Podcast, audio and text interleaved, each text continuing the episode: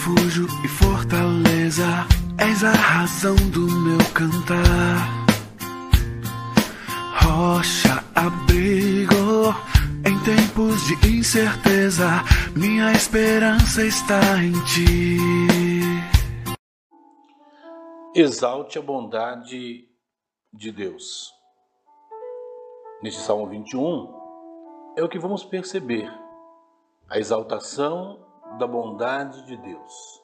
Mas para entendermos isso, precisamos olhar para o Salmo 20. O Salmo 20 é o salmo que Davi escreve pedindo ao Senhor que lhe auxiliasse nas lutas e nas guerras, proporcionando-lhe vitória. Agora no Salmo 21, Davi então vai se alegrar, vai exaltar esta bondade do Senhor pelas vitórias recebidas.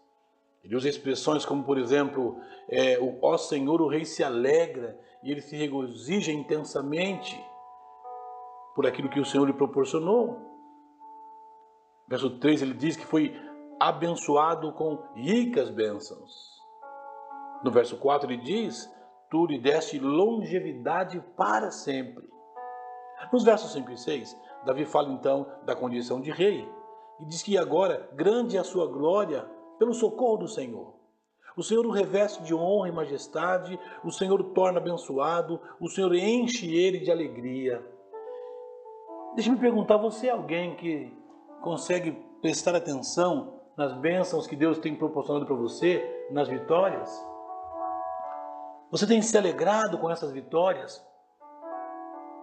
Você tem conseguido olhar para a bondade de Deus, por tudo aquilo que você tem? Pela alegria, pela saúde, pela vida, pelos relacionamentos, pelo trabalho, por aquilo que você é, pelas pessoas que estão à sua volta?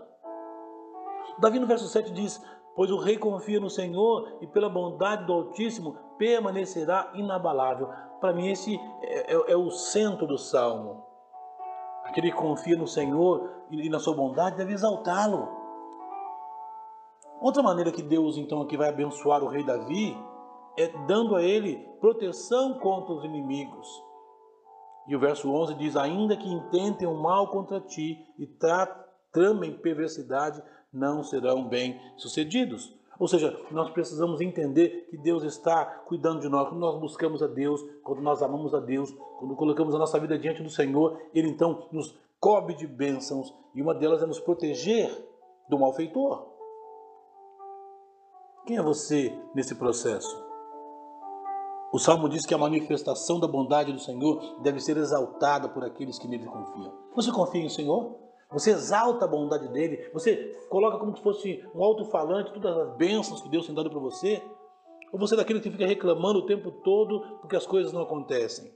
Sim, você precisa então olhar, para prestar atenção em tudo aquilo que Deus tem feito para a sua vida. Agora eu queria frisar com você duas coisas importantes. Porque se nós estamos olhando para este mundo hoje, para as coisas que nós temos na terra, os presentes, os privilégios, Davi usa duas expressões que me chamam a atenção aqui.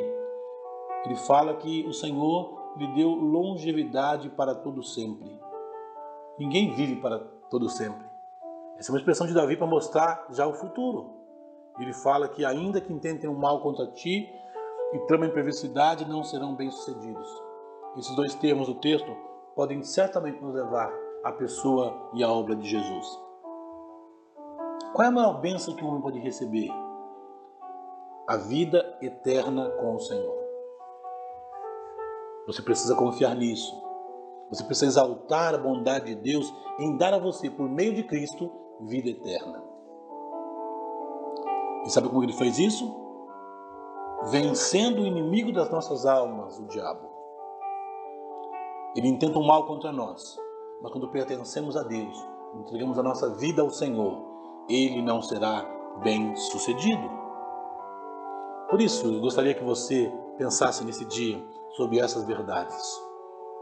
A manifesta bondade do Senhor deve ser exaltada por aqueles que nele confiam, especialmente por ter nos dado Cristo para morrer na cruz em nosso lugar, dando-nos vida eterna e nos protegendo do inimigo das nossas almas. Confie nessas verdades. Exalte a Deus por essas verdades. Se submeta ao Senhor por essas verdades. Se alegre e se regozije intensamente nas bênçãos do Senhor. Mas não se esqueça, você deve exaltar a bondade do Senhor. Esse é o meu desejo para você nesse dia.